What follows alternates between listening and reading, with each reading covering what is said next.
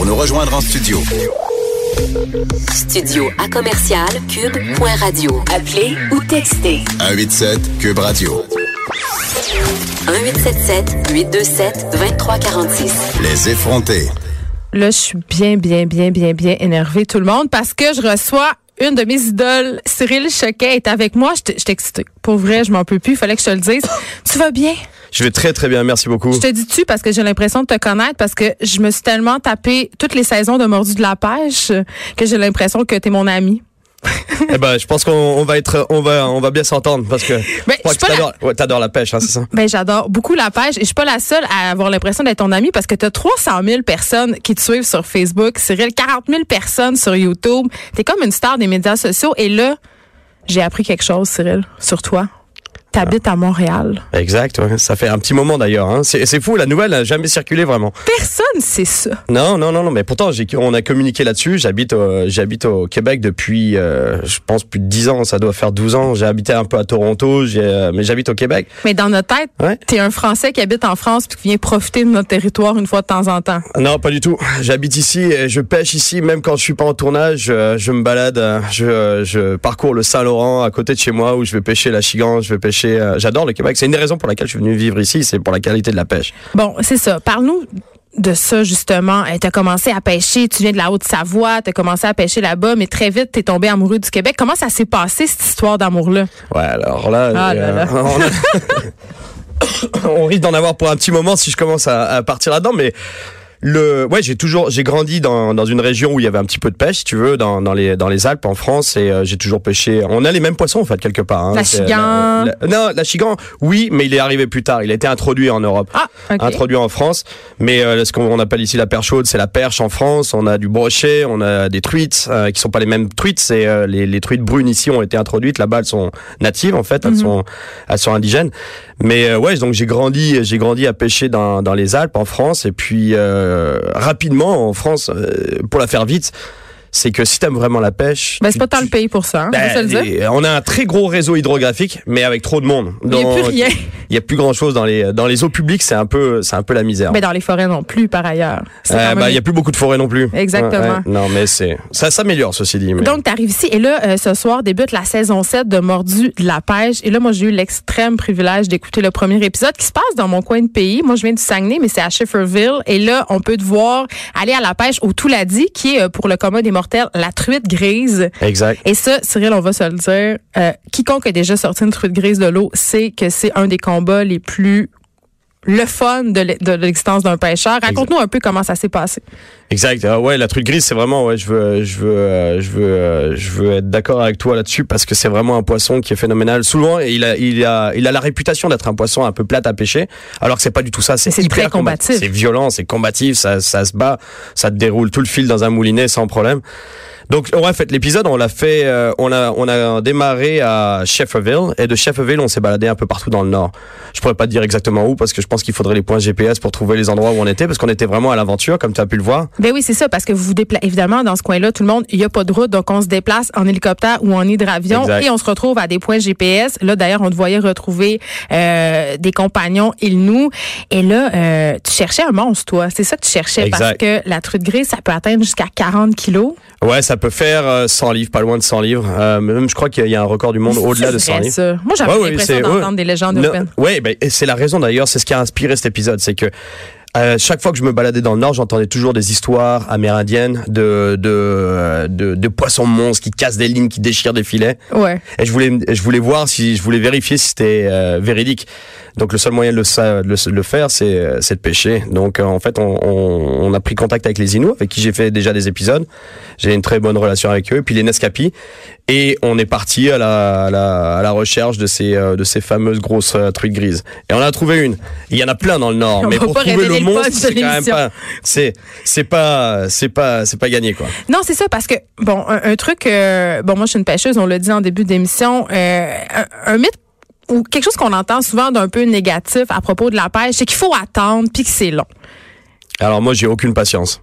Pour vrai? Aucune patience. J'ai de la persévérance. Je suis déçu.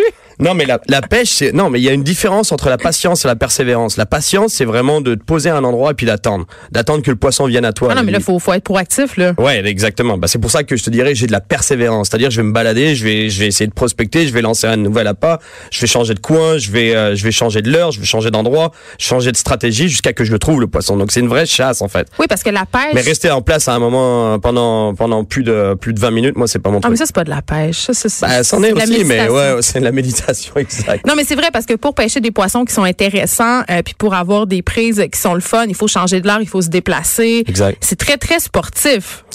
Ouais, c'est c'est sportif, ouais, ça bouge. En fait, les, les, euh, la plupart des gens ont cette connotation, cette idée que la, la pêche c'est un, c'est un, c'est une activité plate où on fait rien, mais les, les pêches, bah, tu l'as, tu l'as vu, les, les pêches qu'on fait dans, dans, dans l'émission, c'est, c'est des pêches d'aventure, des pêches de. C'est aussi un prétexte à l'aventure parce qu'à chaque fois qu'on va chercher des gros poissons, faut aller dans des coins de, de pays perdus, il faut, faut marcher dans la forêt, il faut. Oui, parce que c'est ça ta saison 7, non? C'est, c'est des espèces de quêtes parce que là tu te promènes un peu partout pour aller chercher des poissons mythiques. Exact, c'est des euh, très gros poissons et malheureusement les très gros poissons il y en a de moins en moins sur la planète parce qu'ils sont ils sont victimes de pollution, ils sont victimes de surpêche, etc. Surtout les poissons d'eau douce en Amazonie par exemple où il y en a de moins en moins. Donc oui c'est euh, c'est d'aller loin pour pouvoir trouver ces poissons. Et moi l'aventure c'est quelque chose que j'adore, que ça me nourrit en fait le, le, le trip de partir dans la forêt, de Ben oui. survivre avec les. De faire du portage et tout. et Ouais tout. ouais j'adore ça autant que la pêche presque. Je peux pas. Là, si vous écoutez ça ce soir, euh, les amis à Évasion, là, vous allez être complètement flabbergastés par la quantité de mouches qu'il y avait sur ce tournage. Et je pouvais pas ne pas t'en parler. Parle-moi des conditions de tournage parce que il y avait des ours, vous campez dans la dans la brousse, il y a des mouches. C'est quand même difficile. Là. À la, la pêche dans le nord, honnêtement, les gens me disent toujours en Amazonie, quand tu vas en Amazonie, euh, au Brésil, etc., tu dois te faire manger par Euh, les non, mouches. Côte-Nord. Excuse-moi, les mouches sont grosses comme des chevreuils. Et non, mais c'est le, le, le nord du Québec, ouais, c'est exactement ça. C'est bien pire. C'est euh, incroyable la quantité de mouches entre le cocktail qu'il y a entre les, les mouches noires, les, les moustiques, les, les maringouins et les euh, et Les thons à cheval. Et- exact. C'est incroyable. Il y en a à peu près en temps en, en permanence une centaine ou 200 qui nous tournent autour de la tête en permanence. C'est horrible. Et moi, mais mon équipe, eux, ils ont un filet. Mais pas toi. Mais moi, je je peux pas avoir un filet sur le visage, donc je me fais dévorer littéralement. Je me fais manger par les mouches euh, en permanence, mais bon, euh, c'est, ça fait partie du trip. Et...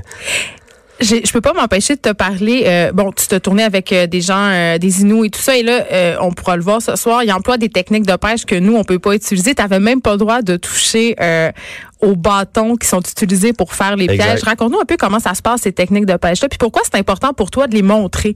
Bah moi, je trouve que c'est des techniques de pêche ancestrales, donc qu'ils aient un droit acquis de les utiliser, je trouve ça tout à fait correct, et que nous, on n'ait pas le droit. Bon, bah ça, c'est ça, c'est c'est une autre histoire, mais les, euh, c'est des belles techniques qui ont servi pendant des générations à prendre des Mais ce poissons. sont des donc- pièges dans le fond de l'eau? Comment ça marche? Bah, c'est des pièges, ouais. C'est ils ont des, des variantes de, de pièges. Et d'ailleurs, ces mêmes pièges qu'on a dans le nord du Québec se retrouvent dans les- tous les peuples amérindiens sur sur la planète. C'est souvent la même les mêmes techniques de base, ou simplement une corde avec un hameçon, par exemple le- un morceau de bois qui flotte à la surface sur lequel ils mettent une, ils, ils suspendent, ils attachent une corde avec un, un hameçon et un appât qui se baladent, qui laissent pêcher pendant qu'ils font autre chose, puis après ils vont relever le piège. Ça en est un des, euh, des, des, des diverses techniques de pêche qui existent sur la, sur la planète.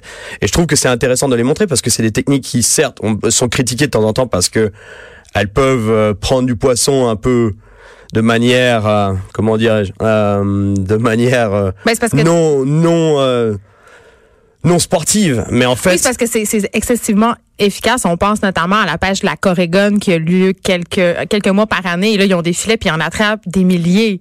Exact, bah oui. Fait que c'est un peu ça qui est un peu critiqué souvent de la part des gens qui sont pas tellement contents de pas pouvoir utiliser Ouais. ces techniques-là. Bah ça, ce serait la pêche au filet. Mais les Ouais. filets, c'est venu, euh, c'est pas, c'est pas des techniques ancestrales. Les filets, c'est venu plus tard. c'est avec venu- des bois. C'est même, euh, c'est même nous qui les avons avant amené ces techniques-là.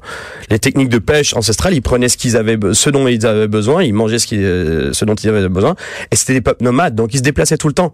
Donc ils faisaient jamais du, du mal à la ressource. Aujourd'hui, on les a sédentarisés, donc forcément, ils, tous les plans d'eau à côté des communautés sont touchés parce qu'ils pratiquent la même technique. Donc ils prélèvent, ils prélèvent, ils prélèvent, puis au bout d'un moment, il n'y a plus rien.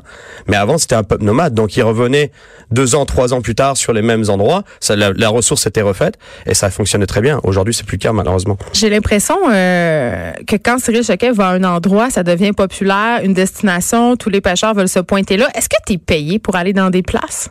On a de, du support, ouais. Les, euh, les Inuits nous, euh, nous aident, ils payent les, les transports, tous, les, tous les moyens de transport. Parce que c'est bon pour eux que vous vous rendiez là pour le tourisme? Oui, bah oui, ça crée une visibilité, ça crée aussi un, une visibilité touristique, donc ça apporte des, ça fait, ça permet de faire venir des touristes après le, le tournage, mais aussi c'est euh, c'est une vitrine de leur culture et euh, et, euh, et c'est sympa. Puis moi j'adore interagir avec eux, mais oui dans la plupart des pays, certains nous nous, nous accueillent pas du tout, il y a aucune facilité, mais la plupart des pays sont intéressés à avoir des équipes de tournage qui viennent mettre en avant le le le le, le, le produit touristique. Ouais, ouais.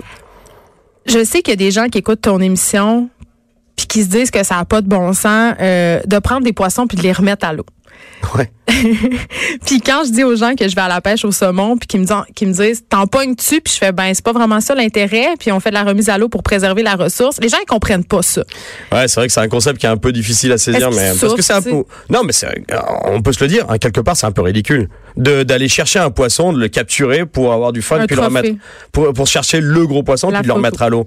C'est pour ça d'ailleurs que moi, de, de plus en plus, l'acte de pêcher, oui, j'aime ça mais de plus en plus si ça peut servir une cause euh, pour c'est-à-dire bah par exemple d'aller capturer des poissons pour euh, faire des prélèvements des, d'échantillons sur ces poissons pour qu'on en apprenne plus. De manière de point de vue biologique exactement de manière à en apprendre plus sur l'espèce pour pouvoir mieux les conserver dans dans, dans l'avenir.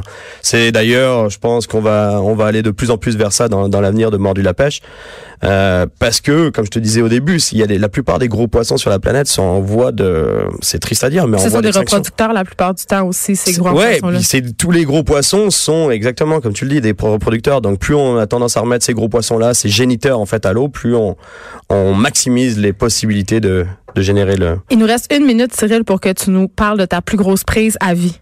La plus grosse prise à vie? Ou ton aventure de pêche la plus extraordinaire. Ah, il y en a tellement. Ah, il se passe bon. Mais non, vrai pêcheur. Il y en a tellement. Il y en a tellement. Non, mais euh, je te parle pas de prise, mais je te parle de ce qui nous est arrivé dans la saison là rapidement. C'est, on s'est fait charger en Afrique. On était au Gabon dans la jungle et on s'est fait charger mon caméraman et moi par des éléphants. Trois éléphants en furie qui nous ont coursé pendant 15 minutes. Ils nous lâchaient pas.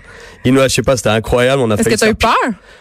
Pas eu peur, mais une grosse poussée d'adrénaline. Quoi. C'est comme si tu te faisais charger par un T-Rex. Quoi. C'est sûr que c'est pas des prédateurs, qui sont pas là je m'évanouirais, Cyril, je pense. Ouais, ça serait comme ça que ça se passerait. Merci euh, beaucoup d'avoir été avec nous, Cyril Chacun. On rappelle que Mordu la pêche, saison 7, ça commence ce soir à Canal Évasion. Et là, il nous reste trois secondes. Je m'en vais en Jamaïque. Qu'est-ce que je m'en vais pêcher là-bas? Du tarpon? En Jamaïque, tu vas. Il y a du tarpon, il y a tout, du barracuda, il y a plein de poissons de mer en fait. Ouais, c'est un... tarpon. je t'amène euh, avec moi. Il y en a, je suis pas sûr qu'il y en ait un. Je suis pas sûr. Ouais, c'est pas. Je te donnerai les bons tuyaux pour Merci, merci d'avoir été là tout le monde. On se retrouve demain de 9 à 10.